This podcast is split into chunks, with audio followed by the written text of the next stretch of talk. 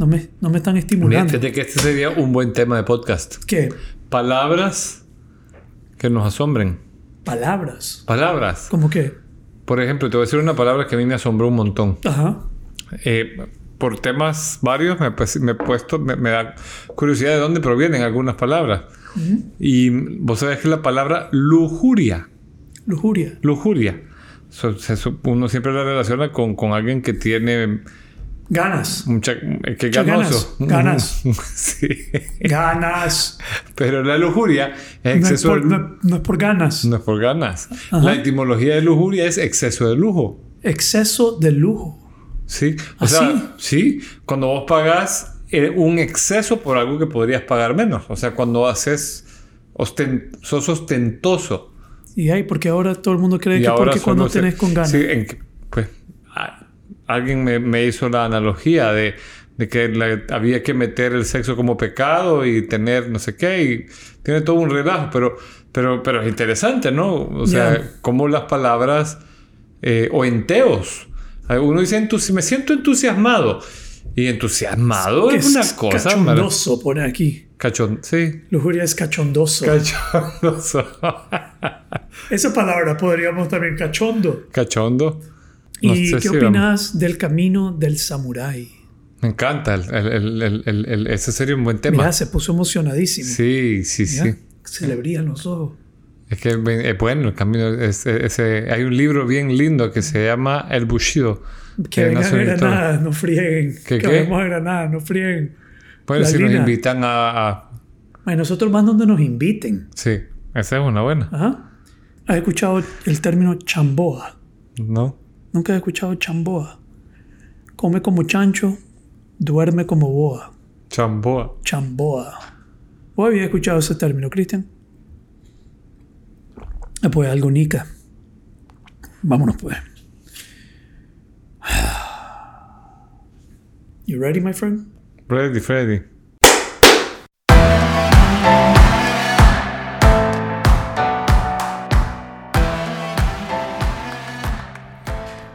Muy bien. Episodio 32. Episodio 32. 32. Conversaciones nobles. Eh, último episodio hablamos de... Ya no me acuerdo. Dios. Estoy en blanco. ¿Y De por qué Dios. hablamos de Dios? Hablamos de Dios.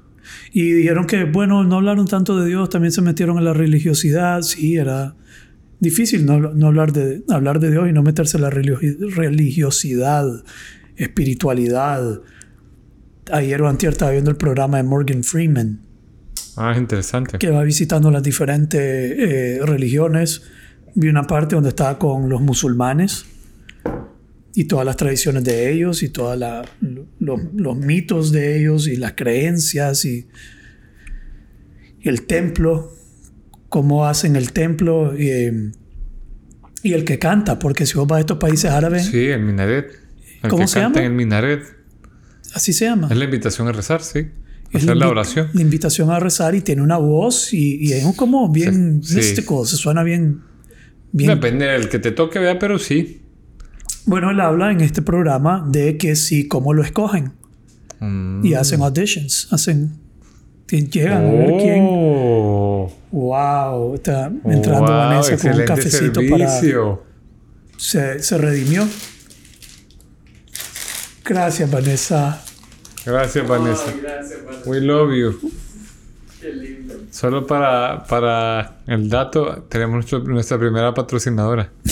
Vanessa, Vanessa López. Necesitamos animarla el día de hoy. Anda desanimada. Anda desanimada. Anda desanimada. We love you, Vanessa. Hay una, una. Ya vamos a hablar de. ¿Cómo se llama el que canta eso? Bueno, el, el lugar en el que canta es el que invita a la oración en el minaret, pero él, él, él El cantante. debe tener un nombre que no lo, no lo conozco. Ok, él hace una audición para poder ser parte de eso, para ser el cantante, eh, según lo que hay en ese programa. Y también de- de- después de ese después de esa, de, estar ahí, se va a, los navajos, a los indios nativos, y comienza a hablar con ellos. Entonces sí, este, creo que hicimos algo de justicia en eso, de que hay diferentes métodos, diferentes religiones, diferentes formas que la gente ha encontrado ese concepto con Dios, ¿no? Está bueno. Y hoy fui a, hablar, fui a almorzar con Javier. Eh, primero le conté que estoy leyendo un libro que está súper interesante sobre la dopamina. Y vale la pena, la dopamina Vale la pena la dopamina. Vale la pena la dopamina y todo lo que conlleva la dopamina. Hell yes. Bueno, déjame ponértelo así. ¿Cuánto crack quiere una persona que fuma crack? No sé. Más. Más. Esa es la respuesta que dan en el libro. How much crack does a crackhead want? More. Ahora, este libro está escrito por uno eh, científico, pero lo hacen de una manera muy cotidiana, muy light, ligera, ejemplo. amena. Súper fácil de leer, súper, súper interesante de leer sobre la dopamina. Se llama Do- Dopamine, the Molecule of More, la, la molécula del más. Y, lo- y la habrán sintetizado ya para que te tomes tu pildorita de dopamina. Mira, el para que te problema, sientas rico, nada más. el problema que hablan ahí de las drogas, hablan ahí de, de todo el, el efecto, es que las drogas te dan dosis de dopamina y de otras fármacos naturales, serotonina, endorfina, oxitocina, creo que es oxitocina, así es. Hay una, la oxitocina, sí. Eh, el problema con las drogas es que te dan dosis no naturales, sobrenaturales, que Ajá. ciegan, son sesgadas las experiencias con las drogas de todos estos químicos. Sí, estaba viendo Breaking Bad, que me, me la han recomendado. Bueno, y acabas de empezar. Pues voy por la temporada 2, segundo capítulo. My Breaking Bad. Don't even get me started. Deberíamos hacer un episodio solo sobre Breaking Bad. Fue mi primera experiencia en Netflix. Dicen Breaking que, que es una súper, súper serie. Súper, súper, súper. Y ahí estoy leyendo ahorita el capítulo de la metanfetamina. Ajá, y es lo que me llamó la atención, ahora que estás trayendo el tema de las drogas, es que eh, eh, en el capítulo ese dice que el- la- antes eran legales, o sea, la metanfetamina la vendían en todas las farmacias. Me llamó la atención. Pero pues la sintetizan y la hacen una cosa... ¿Más poderosa o qué? Sí, es como la cocaína cuando la usan en hojas Ajá. para hacer té, para masticar. Ah, ya, ya, ya, ya. Pero pues la sintetizas. Y la, y eh, la hace un súper estimulante. un súper estimulante. Entonces, este habla de la molécula del más, así lo llama. Dopamine, es- antes se creía que era la molécula del placer. Resulta que no es la molécula del placer, resulta que es la molécula del más, de querer más. Entonces, es, está súper ligada con el tema que nosotros hablamos del asombro, adictos al asombro. Ujú. Bien fácil podríamos decir adictos a la dopamina. que es la Oh. dopamina, eso, de adictos al asombro. Todo ese capítulo, el adicto al asombro, Es adicto a la dopamina. es adicto a la Algún día dopamina. lo vamos a reescribir. Ah, un día pues, ahorita lo estamos corrigiendo. Estamos adictos a la dopamina. Que eh, tiene que haber, la dopamina es el, el químico de la anticipación. Es la que te lleva a querer algo, pero una vez que lo obtenés, ya deja su función. Y ahí entran otros, otros químicos. Pero la, dopam- la dopamina es la que te hace querer algo. eh, y que es la que te lleva a que... eh, se dice que es la, el químico del futuro. Porque no te deja estar quieto en Ah. el presente. Siempre estás pensando en mi siguiente viaje a surfear. Estás pensando en el siguiente podcast que vamos a grabar. Nunca estás pensando, quiero Sí. volver a grabar otro podcast. Tengo Claro ganas de grabar Sí. Y ver qué pasa Y ver qué pasa. y ver qué surge. Esa es la dopamina. La dopamina es cuando le decimos a las personas, hoy vamos a hablar, eh, Y ahí lo dejamos. Eh, no, espérate, mejor digámosle que ya, ya. Después les decimos. sí, después le decimos de qué vamos a hablar hoy, pero vamos a hablar algo de un tema bien, bien, bien interesante. Eh, pero la dopamina es eh, la que no te da satisfacción, pero tiene que haber también una impredecibilidad. Cuando ya todo es predecible, ya deja de funcionar, ya deja su función. Tiene que haber algo de, de an- de anticipación, de que va a haber, de asombro. Tiene que haber un asombro eh, detrás de eso. Y nos volvemos adictos a la dopamina. La dopamina no fa- favorece el matrimonio. Porque No. vos estás en el matrimonio y estás pensando, ¿qué más hay? Ujú. ¿Qué hay afuera? ¿De qué me estoy perdiendo? O ves algo y comienzas a imaginarte las posibilidades. Ay, ¿qué pasa si eh, tengo un encuentro con esta persona? Eh, incluso ya para ir tal vez concluyendo este tema de la dopamina, como introducción, habla de una muchacha que conoce a un muchacho, se, se juntan, hacen una relación, pero luego esa magia de romántica se comienza a caer. Esa, esa emoción comienza a disiparse. En ese entonces tienen que entrar otros químicos, tienen que entrar la endorfina, la oxitocina, eh, la serotonina, tienen que reemplazar a la dopamina para vos estar contento en el now. Ahí lo llaman here and now chemicals. ¿Ok? Son los químicos del aquí y el ahora. Serotonina, oxitocina, endorfina. La dopamina es el químico de ¿qué más hay? No estoy O sea, quieto. futuro. El futuro. Necesito hacer otra venta. Necesito agarrar otra ola. Necesito buscar otra pareja. Necesito grabar otro podcast. Necesito leer otro libro. Necesito tomar otro curso. Necesito asombrarme de nuevo. Necesito asombrarme constantemente. Eh, cuando hay un restaurante nuevo, tengo que ir a probarlo. Esa es dopamina. Ah, wow. Ya. Y, y es una. Mueve el mundo. Según este libro, la dopamina mueve, Mueve el mundo. Y, y a, porque ahí a mí me, me- me surgiría...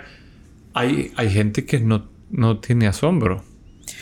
Deben de tener como cantidades bajas de Baja, dopamina. ¿no? Ajá. Y nada los asombra. Viven vidas Sí, aburridas. Porque vos, yo, alguna vez has tenido una, bueno, creo que sí lo hemos dicho, ¿no? Que un cielo estrellado, que no sé qué. Ah, ¿cuál es el asombro de eso? Hay gente que no se asombra. Hay gente que no se asombra, Sí. que ya llega y. ¿mm? Yo, yo me regalaron esta cámara para grabar eh, debajo del Ajá, agua. Ajá. Y ahí está mi dopamina. Yo estoy dispuesto a irme hasta la playa solo para ir a grabar olas y ver cómo sale En la cámara. en la cámara. Ver la toma. Un fotógrafo, esa es su dopamina. Tomar la foto y después ver cómo Y sale. ver cómo sale. Es dopamina. Entonces él habla de la pareja, se juntan, pero de repente la mujer ya está como aburrida y se encuentra con un exnovio en un bar y le comienza a surgir la emoción. Y él medio está coqueteando con ella y ella le responde y ella comienza a sentir una emoción como, wow, esto sí es rico, esto sí está, eso se siente bien. Y comienza a jugar con la idea, pero incluso comienza a pensar, quizá él era el correcto. Maybe he was the one y no el otro. Pero según el libro, eso está equivocado. Ella no tiene nada que ver con la persona. Ella Es la no está enamorada de la persona. Sino de la anticipación, de, la, la antici- sensación de, de la anticipación. sensación de anticipación, la sensación de lo que podría ser. Digamos, es bien predecible si deja al, al novio o al marido, se junta con el otro, en algún momento va a terminar de nuevo en el mismo estado cuando ya la dopamina ya no está haciendo efecto. Así es. ¿ya? Y eso es lo que debe de fregar a la gente que, o sea, o de, el problema de los que son infieles, que siempre deben de estar buscando ese, La dopamina. el high de la dopamina. Hablan de un adicto al sexo que al comienzo era acostarse con una mujer, acostarse con una mujer, pero así como las drogas dejan de hacer efecto, de repente ya cuando una mujer te- estaba de acuerdo irse con él a la casa, ya no la quería llevar. De camino a la casa ya se arrepentía, ya le daba el downer y ya no quería, porque ya lo había hecho tantas miles de veces que ya no sentía Qué el extraño. high Qué de la, extraño eso. de la dopamina. Sí. Sí, pero es fascinante. pues, Entender ese químico es fascinante. Eh, habla de las ratas que, o, o una paloma que si tocan un botón dos veces le sale comida. Pero después cuando ya lo y se emocionan, ellos tienen como medir que se emociona la paloma que le salió co- comida. Pero después de un tiempo de estarlo haciendo ya no hay emoción, ya se aburren. Y si quieren volver a emocionarla, solo les tienen que cambiar. Ya no son dos veces el botón, son diez veces el botón o lo varían. Entonces ya la paloma anticipa cuándo, ¿cuándo será, cuándo será, cuándo saldrá, cuándo saldrá. Y adivina quién ha replicado eso a su favor. Los seres humanos, Pero en qué lugar particular que crea adicción de estar viendo en los celulares. los, ok, los celulares, sí, totalmente. O sea, la, la- La, la- anticipación cuando algo de- surge es en las redes sociales, el blink de que ya tenés un like o algo Ya. es dopamina. y después son vas a ver si hay algo dosis de- emocionante. Sí. Si Ya. es alguien que necesitas esperando, si es un correo que estás buscando, Una venta. si es una venta, o si te ha crecido los followers, o si... Y eso me llamó la atención en el, en el ah, documental este, cómo te va moldeando.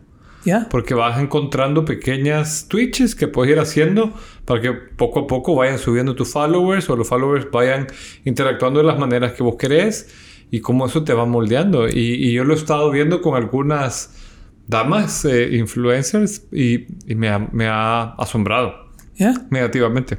Sí, sí. Es la dopamina. ¿Estás viendo? Entró, ¿qué será? ¿Y cómo se da que nos condiciona que hasta vamos en el carro a veces y lo levantamos y... O sea, que va en contra de nuestra seguridad. ¿Ya? Pero el lugar que yo me refería es el casino. Ah, también. El casino. Mete la Sí, moneda. mete- Ching, ching, ching. tin, tin, tin, tin, tin, tin, tin, tin. Nada. Ching, ching, ching, tin, tin, tin, tin. Entonces, eh, vi- tan adictos a la anticipación, al asombro. No lo he terminado el libro, pero está fascinante. Está interesante. Está súper interesante. Dopamina, the molecule. Está tan interesante que creo que me voy a tatuar el químico de dopamina porque yo, yo estoy definitivamente adicto al asombro. Ok. Pero vamos a ver si me lo tatúo o no. Que manden su votación, obviamente. Nos tatuamos dopamina. Dopamine effect. the dopamine effect. Dopamine. eh, yo como un adicto en recuperación hago puente con esa. Un adicto que... Sí, en recuperación la dopamina es nuestra... Esa es nuestra adicción, es la dopamina. Sí. That's what we want. Esa es la nueva, nueva adicción. Yeah. Entonces, going back, how much crack does a crackhead want? More. More. More.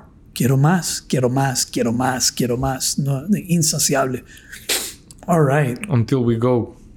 Yeah. Hasta que nos morimos. O la controlamos y estamos bien. Porque vos hablaste de gente que tal vez no siente asombro. Pero esa gente puede ser gente que vive tranquila, vive contenta sin viajar. La gente que dice que viajar es su fin en la vida. Eso es pura dopamina. No se trata Sí. de viajar. Se trata de un constante asombro.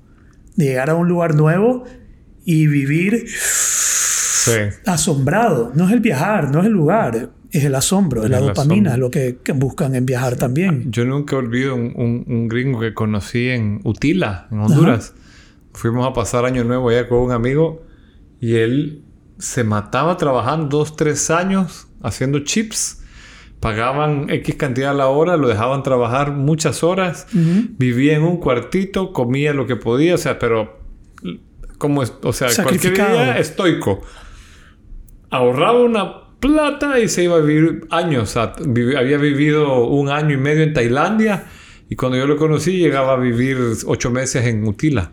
Ya, ya. Pero ¿qué lo mueve a hacer eso? Sí, la Puede dopam- ser una dopamina, Dopamina. una adicción a la dopamina. Sí, y era dive master y quería surfear, pues, perdón, no surfear, eh, eh, bucear el Atlántico de Honduras. Ya. Todo, todo nos mueve la dopamina. La dopamina es the molecule of more. Tiene un capítulo sobre el amor, un capítulo sobre las drogas, un capítulo sobre los políticos. No he llegado a la parte de los políticos, ahí vamos a hablar de eso más adelante, tal vez, de la dopamina en relación a la política y el poder. Debe ser una sensación increíble tener poder. Sí. Eh, pero hoy fuimos a almorzar, Javier y yo. Estaba bueno el almuerzo, ¿no? Está bueno. Fuimos a comer sushi. No vamos a decir a dónde porque no nos patrocinan. Sí, Todavía no. todavía no. Y estaba muy bueno el sushi. Dos, ¿Qué? ¿Dos por uno? ¿Dos, ¿Qué es eso? 20 minutos. Ya llevamos 20 minutos. Mejor me, entremos al tema entonces. A la- Está bien. Entremos, pues. Entonces, estábamos hablando, Javier y yo, de diferentes cosas, temas que podemos hablar. Pero yo le hice una pregunta a Javier. Javier, ¿le puedo decir qué pregunta te hice? Dispare. Le hice una pregunta bien privada. Obviamente primero le pedí permiso, pero es divertido eso cuando los humanos piden permiso para hacer preguntas privadas. ¿Te puedo hacer una pregunta privada? Te dicen, sí, pero es la, es la dopamina. Es la dopamina. De Javier, de saber... ¿Y qué, qué, qué tal Primero que la te... mía, pero la otra también es la tuya. Puta, No, quiero pero- saber cuál es la pregunta, ¿Y claro. qué tal que te hacen la pregunta y dices, ah, pues no, esa pregunta no me la puedes hacer? Pues está bien que, que no, se- no te la puedan hacer la pregunta. Y creo y una pregunta bien tabú. Una pregunta que le, le conté a Vanessa cuando vine. Ahorita estoy creando anticipación. ya, ¿ves? Eh, Dopamina. dopamina. Ahorita los que nos escuchan, Ahora todo va a ser Escuchen esto, este podcast está lleno de dopamina. Sí. Eh, vine aquí a donde Vanessa y le dije, le pregunté esto a Javier y ella, "¡Ih! ¿cómo pudiste? ¿Que en serio? ¿Y qué te digo? Pues le pedí permiso, pero no, no le veo gran cosa. Pero bueno, pues la pregunta, no, tal vez no hay gran cosa tampoco. Te pregunté por qué no tenés hijos. Así es. ¿Por qué no tenés hijos, Javier?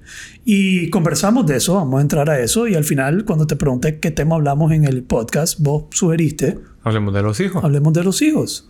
De por qué Eh, sí, por qué no, y qué se siente cuando tenés y cuando no. Cuando no te- y qué significa tener hijos y qué, qué le podemos decir a las personas que, no, que escogen no tener y todos debemos de tener hijos. No estoy de acuerdo con eso. Aunque todos tenemos de alguna manera. Tenemos, ¿cómo es eso? A ver. Bueno, mira, para mí, una reflexión, o sea, eso que, que es bien, ha sido un fenómeno bien, un fenómeno social, es un fenómeno social, porque el que no tiene hijos es una especie de outcast en el sistema. Mi mentor me... Pero me- por envidia. no, no, adelante, sí. Por envidia o espera, es que pasa de todo.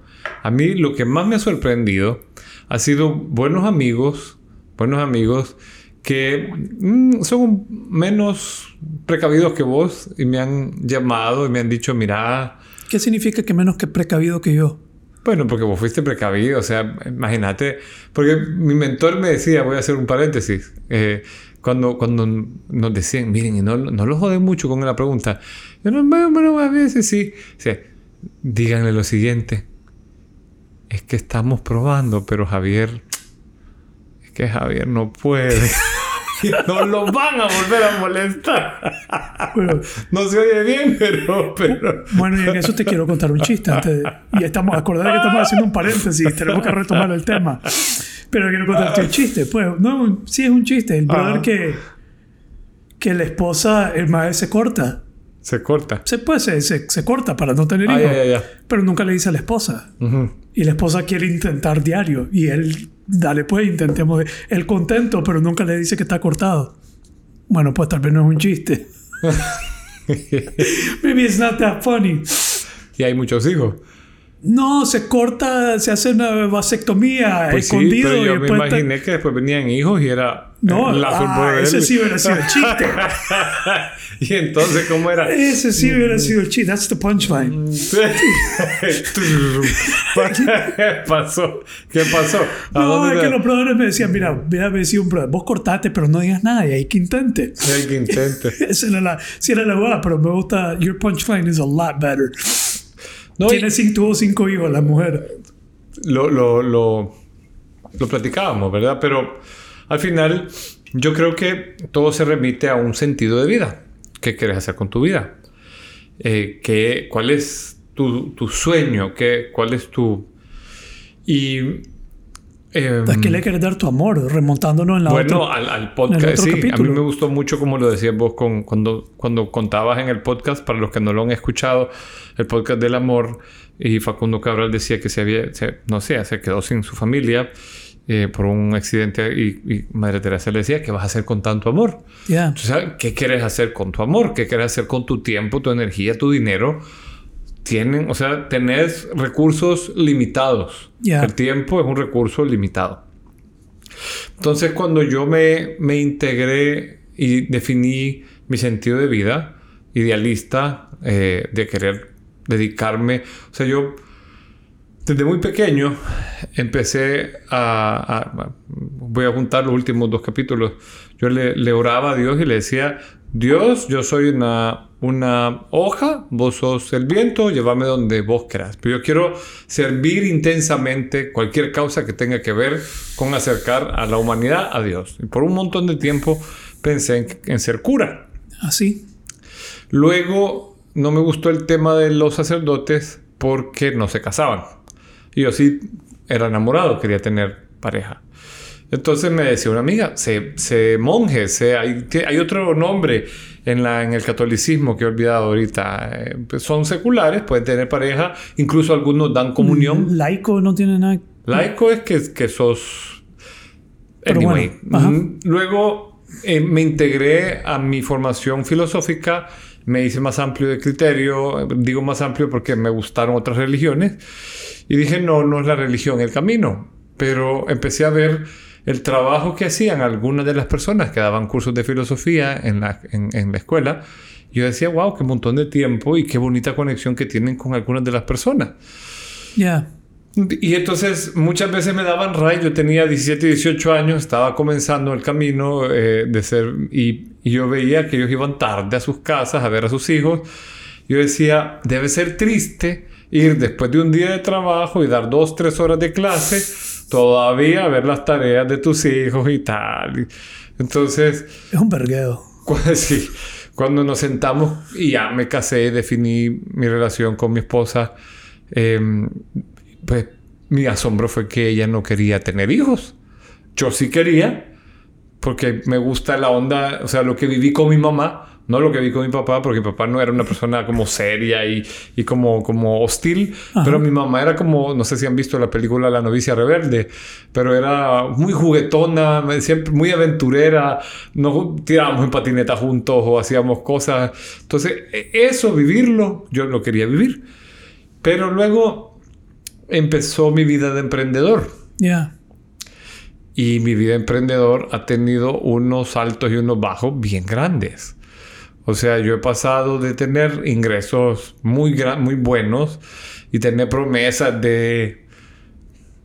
No sé, pues he estado relacionado con empresas que van a estar a punto de ganar ilegales, ojo, cientos de millones de dólares porque estamos entrando en un consorcio de un proyecto eólico y tal, y que, que se cae por una situación política, luego eh, y pa- paso a estar durmiendo en un lugar a donde me dan que lo único que tengo es maleta y una colchoneta y duermo en el piso. Y eso, vivirlo solo o vivirlo con tu pareja de tu edad, está bien, pero con tus hijos, eso sí para mí sería muy doloroso, eh, muy difícil de, de manejar. Ya. Entonces, cuando lo hablamos, ella me dijo, mira, lo de ser madre no, no es mi arquetipo, no se me da, no me veo yo chinchineando, criando esto. Ella había decidido que no quería tener hijos. Ella había decidido que ella Vos no todavía era- no te habías decidido. Yo todavía no. Yo de- me dijo, pero si querés tengamos uno y vivimos la experiencia. Pero en eso volvimos a tener otro fracaso económico bien grande. Y, y entonces ya y eso, teníamos un año de casados y yo dije, no, pues la verdad es que esto para mí es un como un momento y ella tenía ya algunos problemas de salud relacionados con, con, con, con, con su eh, pues que podían generar problemas de maternidad futuro eh, que había que tomar una decisión muy temprana, ¿no? Si, si le damos, démosle ya, y si no, pues no. Ya. Y, y decidimos no hacerlo. Y honestamente, no me arrepiento. No es algo que yo cargue con esa cosa, o sea, no, no es algo que yo vea lo Una decisión con la que te sentí perfecta y tranquilo. súper bien. Ahora, lo que vos decías me hizo reflexionar porque ¿qué haces con ese amor? Porque si hay algo que yo he descubierto eh, en mi camino eh, de formación personal es que soy una persona que tiene una gran capacidad de amar. O sea, yo a mis amigos, a mis hermanos, a mis primos, yo lo- los quiero bien. O sea, yo si soy tu amigo, soy leal y estoy ahí, estoy y, y- y- quiero a la gente como es. Y, entonces eh, descubrí nuevas formas de amor. O sea, las formas tradicionales. Por ejemplo, cuando yo empecé a, a- a estar más cerca de mi mentor, yo descubrí que el amor que yo tenía por él era como el de un papá. Y cuando yo di formación a jóvenes y despertaron ellos esa relación conmigo como de un mentor, pues sentí, nunca, nunca los crié, nunca los bañé, nunca... Pero te toca soplarte algunas malas crianzas, te toca Sentí algo paternalista. te, te toca tener una Algo experiencia paternal. paternalista. Y entonces descubrí esa forma de amor también. Esa es una forma de amor paternal. Entonces, pues e- esa ha sido la forma en la que yo la, la- la he experimentado. Ya, ya. Entonces aquí también hay un montón de creencias que como hay personas que critican a las personas que deciden no tener hijos. Sí. Hay, eh, hoy estaba con una amiga y me estaba diciendo que su, ella estaba con una pareja, eh, una muy buena amistad mía, eh, esta pareja. Ambos. Es más, soy el cupido. Si escuchan este, este podcast, Podcast. yo soy el cupido de esta pareja. Eh, no, man, algo así, algo de cierto tiene. Y le estaba preguntando, no sé por qué surgió el tema. Eh, y ella no quiere, ella está convencida que no quiere y, y él está también que, que entregado a la idea de no tener hijos. Y le dicen que un hijo te, ha- te hace sentirte realizado, que tu realización está en tener hijos. Entonces hay, una- hay personas que creen que para realizarte, sentiste realizado, no sé si solo como mujer o como varón, Como varón también. tenés que tener hijos. Eh, ¿Cómo respondes a eso vos? ¿Cómo lo, pues, cómo lo dije? A ¿Cómo mí me ha asombrado, fíjate que un primo que me quiere mucho, y yo lo quiero también, o sea, no, me decía, ¿y qué semilla estás dejando en este mundo, cabrón? Me dijo. y le dije, puchica, hay muchas otras formas de dejar semilla que simplemente que un espermatozoide llegue a un óvulo y se crezca un niño de ahí. Ya.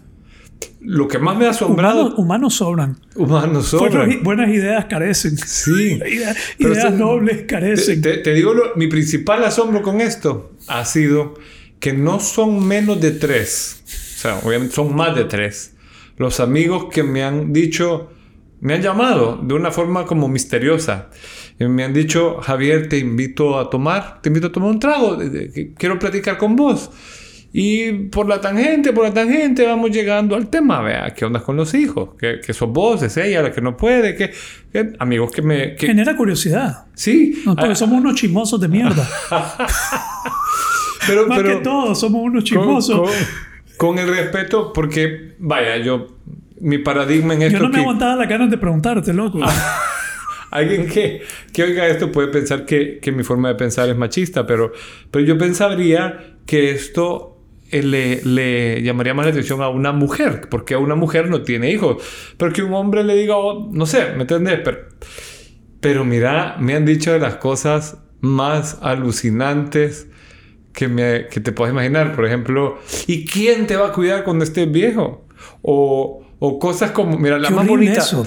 Ah, Qué horrible eso. sí, pero ¿Quién te va a cuidar cuando estés viejo? Sí, hay como que uno pare un montón de hijos para que te cuiden. Como si fuera un efecto no multiplicador, una inversión de largo plazo, cabrón. Yo no quiero dejarle esa carga a mis hijos para nada, hermano. Yo quiero Sí, que huelen. Sí, que Váyanse, huelen y que se no vayan. preocupen. Exacto.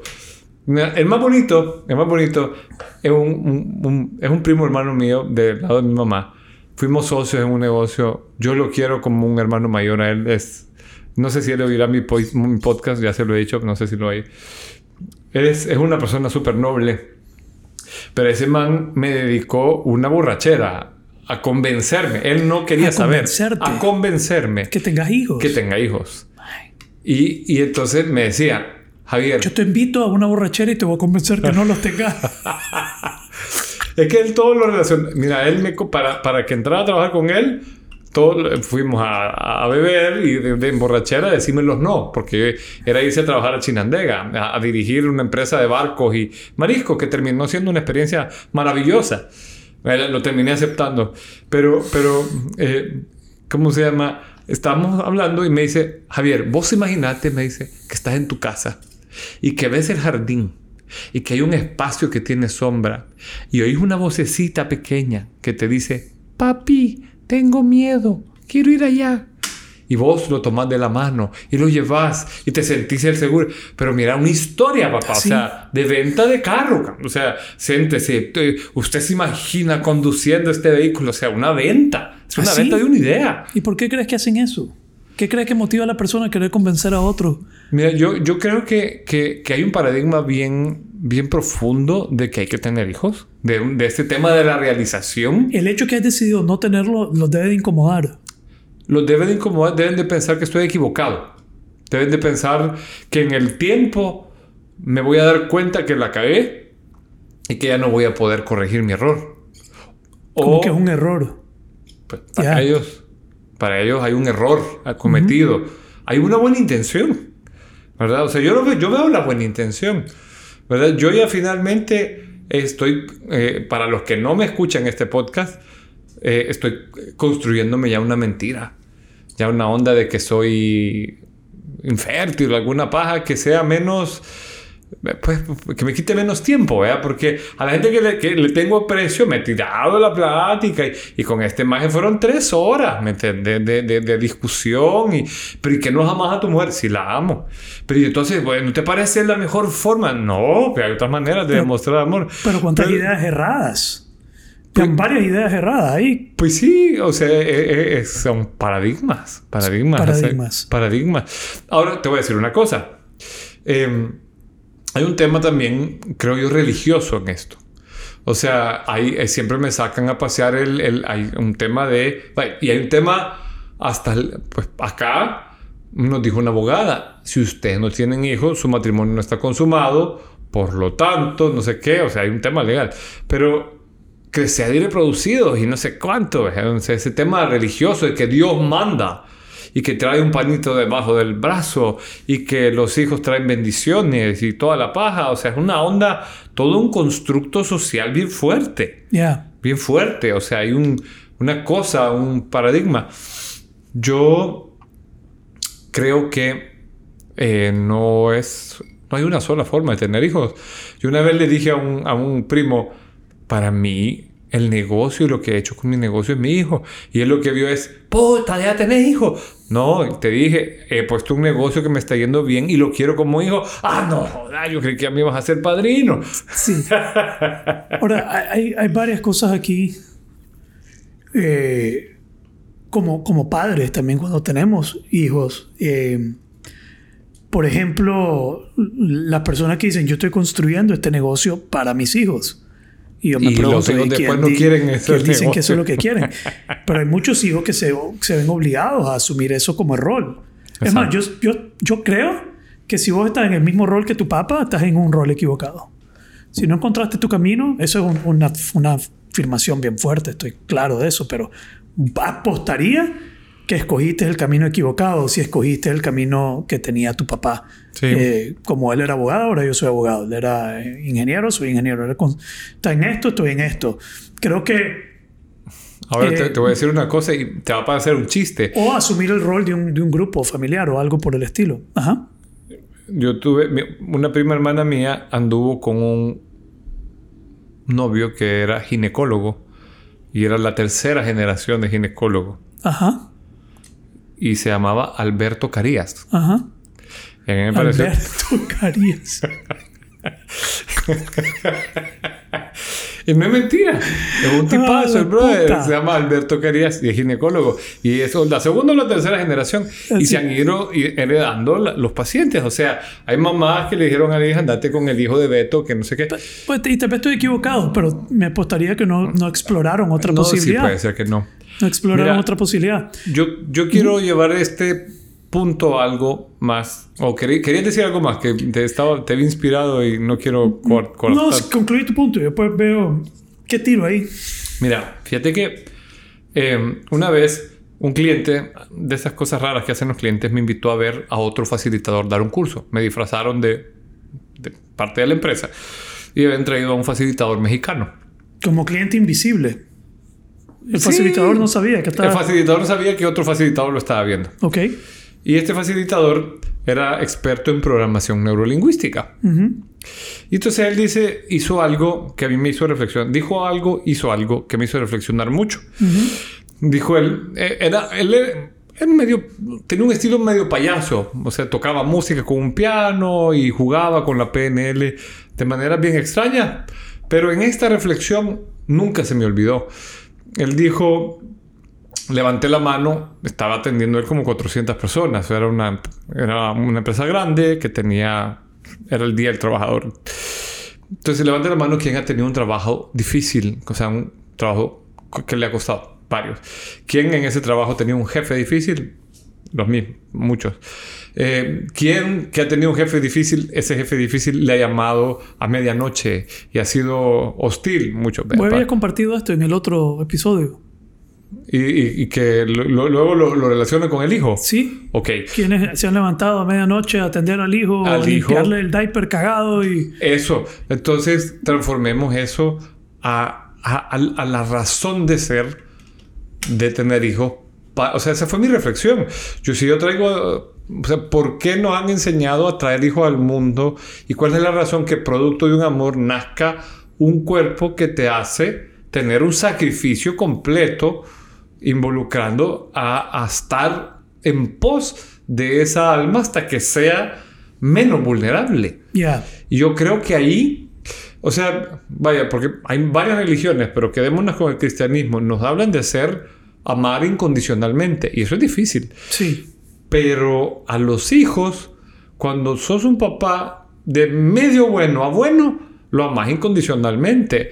eh, tenaz que como tenaz que haga lo que haga, se caiga como se caiga, te saca las notas que te saque, vas a luchar por sacar adelante a tu hijo, vas a dar lo mejor de ti, te vas a aguantar eh, y vas a luchar. Para mí, ahí hay un ejercicio valiosísimo de construcción de persona Ya. Para, para... Ahora, esto Yo- lo, lo puedes vivir conscientemente como papá de un hijo o lo puedes vivir consciente de otra manera. Ya. Si sos consciente. Si sos consciente. Exactamente. Mira, si yo podría reencarnar, de según vos voy a reencarnar. Si No, pudiera- según yo, según según, la- el budismo y las religiones orientales. Corre- corregido. Cuando yo reencarne, espero tener toda la información que tengo ahora. Algo te va a quedar. Y probablemente escogería no tener hijos en mi siguiente vida. Me gustaría tirarme una libre de... Libre de hijos. No estoy diciendo que no amo a mis hijos. Mis hijos lo, lo amo. Lo amo con, con locura. Traen mucho sufrimiento. Los hijos traen un nivel de sufrimiento que yo jamás pude haber experimentado. Eh, eso definitivamente, amo todo, todo, que te los traten mal, que, eh, que se enfermen, que traen un- una carga, pero te voy a decir la película que lo resume lindo. Ah, ¿Has visto la película Parenthood con Steve Martin? No.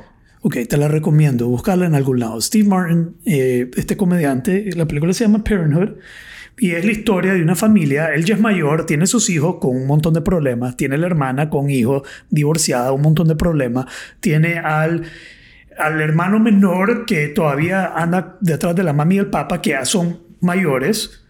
eh, que es gambler y un montón de problemas y lo anda buscando la mafia y, y el viejo que se va por retirar tiene que dejar el dinero de su retiro para salvar al brother Eh, y es una locura pero él trata mal siempre al, pri- al primerizo el, el papa, el viejo, el, abuelo siempre trata mal a su hijo mayor, el primerizo que es Steve Martin, el de la película y al final de la película ellos están teniendo una conversación sobre por qué siempre ha sido de esa manera. No sé por qué o algo. Comienzan a tener una plática noble y papá le dice, ¿vos sabes por qué yo te he tratado así? Es que cuando vos naciste, naciste enfermo. Naciste con algo.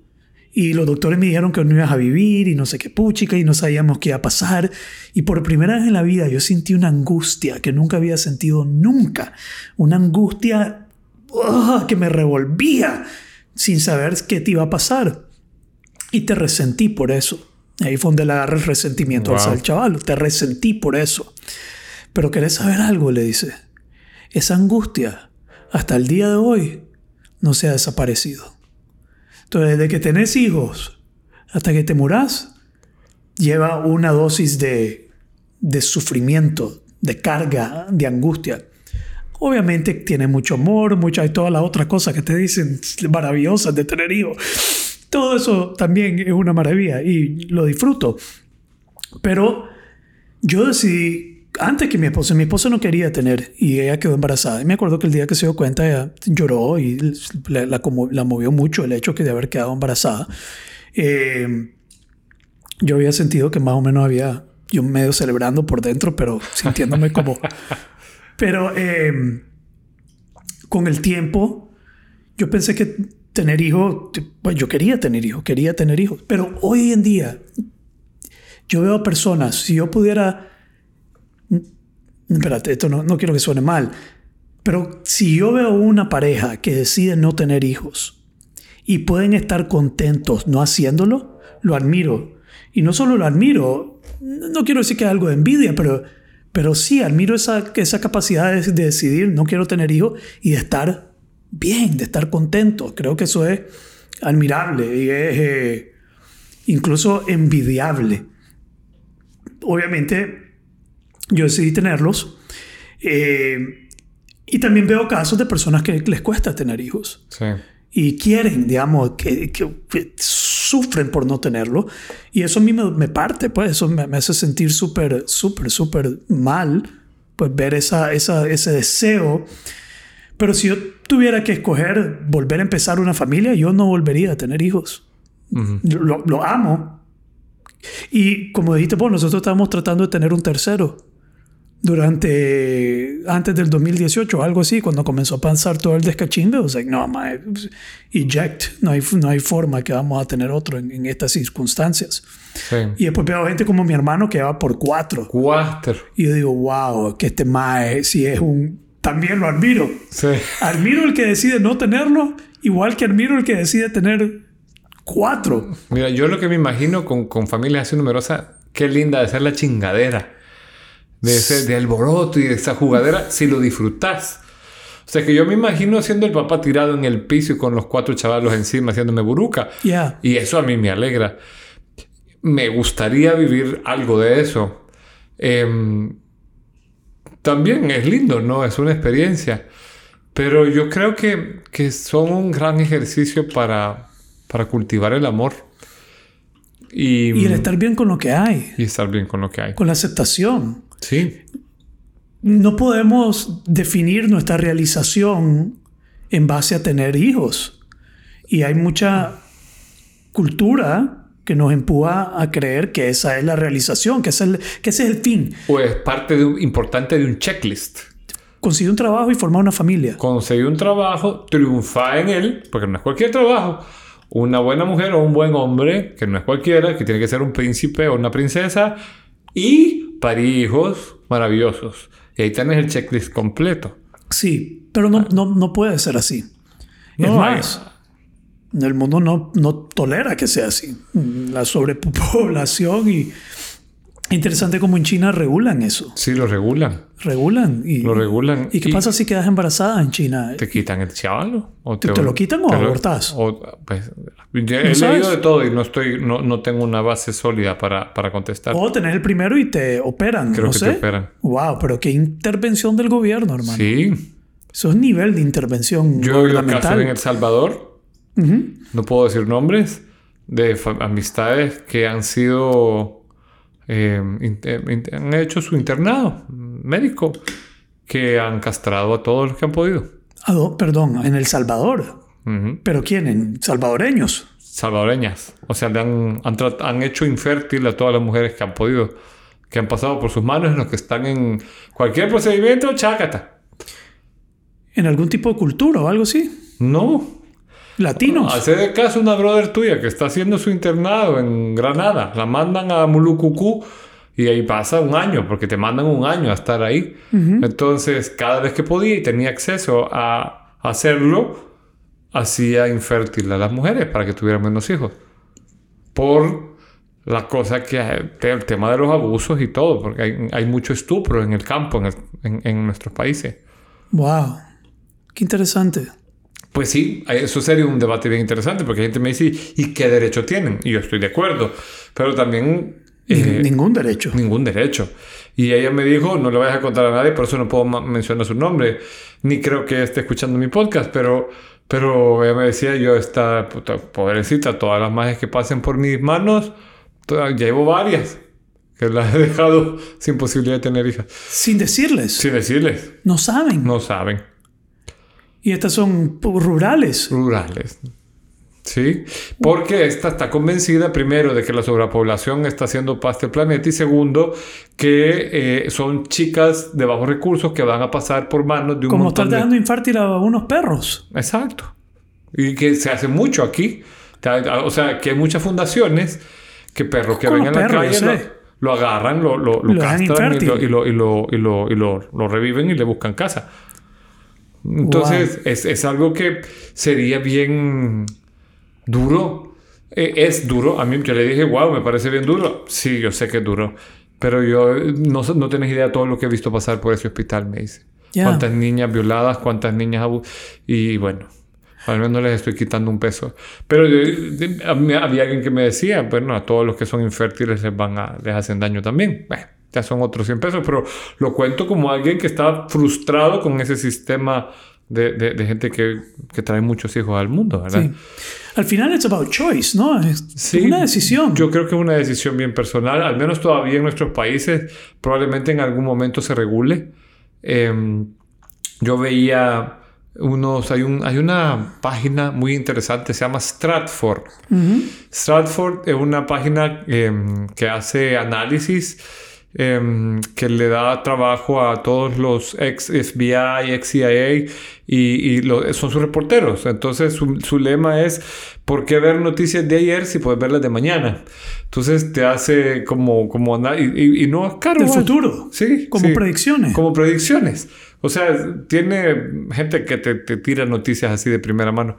Y mm, decía que ya mm, el, el- todo Norteamérica, Norteamérica estaba a, a pocos años de entrar en tendencia decreciente. Ya tenía tendencia decreciente la población, pero iba a empezar a decrecer. Pero toda Europa y Asia estaba decreciendo. África y América somos los que estábamos creciendo todavía. Mm.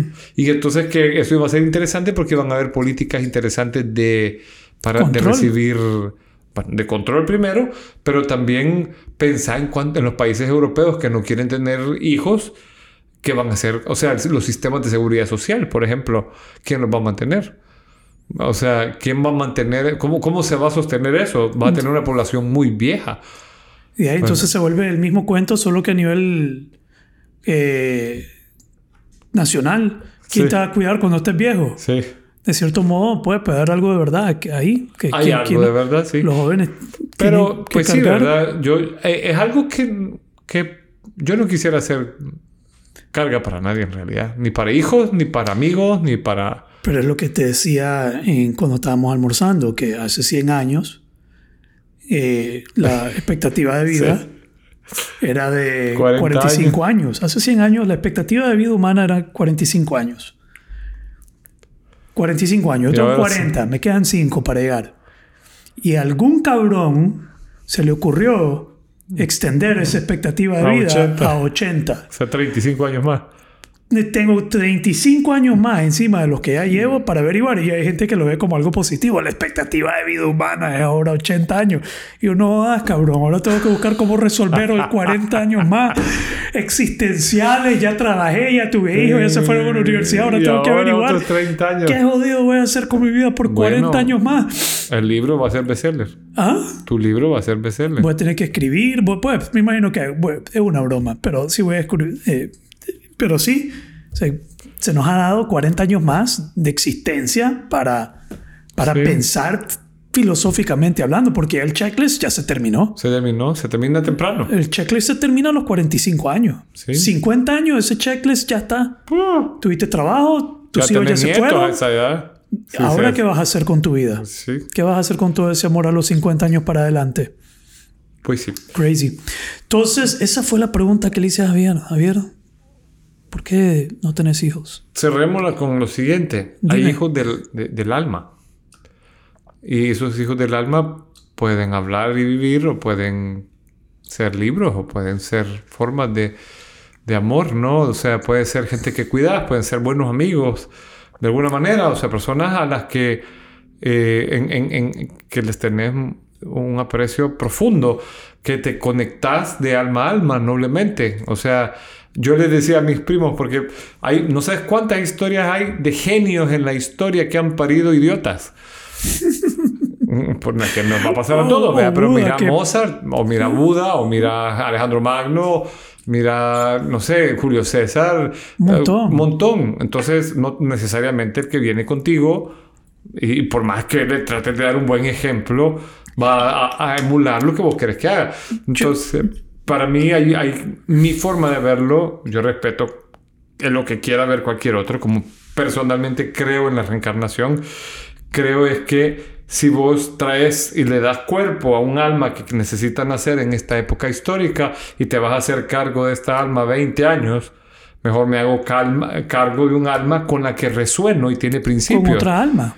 Es que si crees en la reencarnación, vos decidiste no darle eh, vehículo a otro, pero Vehículo sí, físico, pero sí puedes cuidar a otra gente que tenga otro. estoy cuidando otras almas que no les di el vehículo físico, pero que también me han provocado de verlo. Pues yo tuve eh, También me han provocado dolor, también me han provocado frustraciones, etcétera, etcétera. También he llorado por ellos, también he llorado de alegría por ellos, Yeah. o por ellas, por ellas, no sé cuál es la forma correcta de decirlo.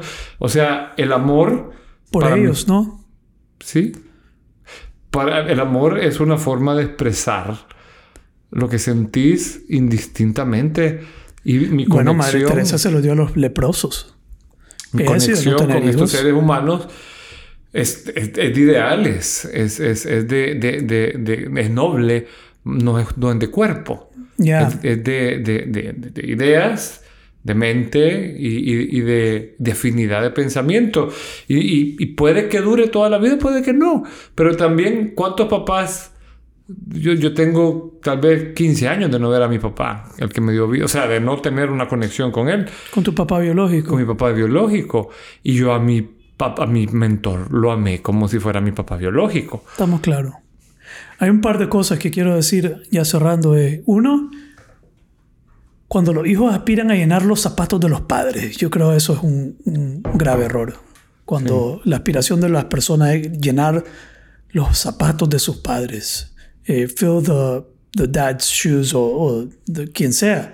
Si eso, si eso lo está empujando, también creo que una persona, y mira qué duro esto, esto es un, un pensamiento controversial, una persona que todavía no eh, ha humanizado a sus padres, que todavía los ve como gloriosos, como Sí. mis padres son todos, son mi vida, me desvivo por ellos, todavía no ha crecido. No. Una persona que todavía no ha visto lo- lo- sus padres como personas, como cualquiera, no ha crecido todavía. Eh, yo sé que eso también es una, una creencia bien fuerte, pero es mi creencia. Que cuando los estamos engloriando, mi padre todavía lo ves como un santo y perfecto y lindo y eh, todavía hay una falta de crecimiento. Y entonces cuando los hijos tratan de llenar los zapatos, cuando todavía los hijos los, glorifican y algunas veces están glorificando a padres que pueden ser corruptos, que pueden ser, pueden tener un montón de cosas, pecados, fallas. Eh, Y ahí hasta una creencia cultural de sea lo que sea, es tu padre. Sí, pero no. Y la otra, y esto era como ya entrenando como coach, en algún lugar dijo que lo peor que puedes hacer para tus hijos es tener aspiraciones para ellos. ¿Qué te parece ese pensamiento? Wow. Lo peor que puedes hacer para tus hijos es tener aspiraciones para ellos. Porque significa que te estás imponiendo, Sí. que, que vos los estás, ya. Entonces, súper interesante. Mejor es guiarlos a, a- a sus aspiraciones. Que, que encuentren sus aspiraciones. Pero si vos tenés aspiraciones para tus hijos de algún tipo, incluso de que sean buenos alumnos, de que vayan a tal universidad, de que vayan a la mejor universidad, de que vayan aquí, esas aspiraciones son tuyas, no son de ellos. De Lo mejor que puedes hacer es descubrir qué quieren ellos. Y solo dejar claro, amo a mis hijos. Los amo con locura. Eh, yo me... Si le preguntan a mi esposa, ella les diría que yo soy un buen padre, buen padre, bien atento, bien presente. Eh, pero sí, de repente uno piensa, puta, ¿cómo habrá sido la vida si no hubiera tenido hijos, lo hubiera gozado sin hijos? Sin esta, eh, sin, sin este compromiso. No voy a decir obligación porque se puede tener hijos por obligación y, o cuidar los hijos por obligación. El mío es un gran compromiso. Les doy mucho amor. Y deberíamos de hablar en la siguiente porque hay cosas interesantes ahí pasando. Mi hijo hasta ahora está despertando y dándose cuenta de la muerte. Wow. Es un momento bien interesante. A mí me pasaba cuando era chiquito, cuando yo era joven, cuando comencé a realizar que mis padres iban a morir por primera vez, cómo me afectaba, especialmente de noche. Entonces mi hijo ya le está a los nueve años ya se está dando cuenta que de la, pues de la, de la, la afinidad, la, sí, la, que nos vamos a morir. Entonces eso también Memento es interesante. Memento mori, se está dando cuenta de Memento mori. Y lo único que yo le digo es, aquí estamos hoy, no, así que no te tenés que preocupar por eso hoy.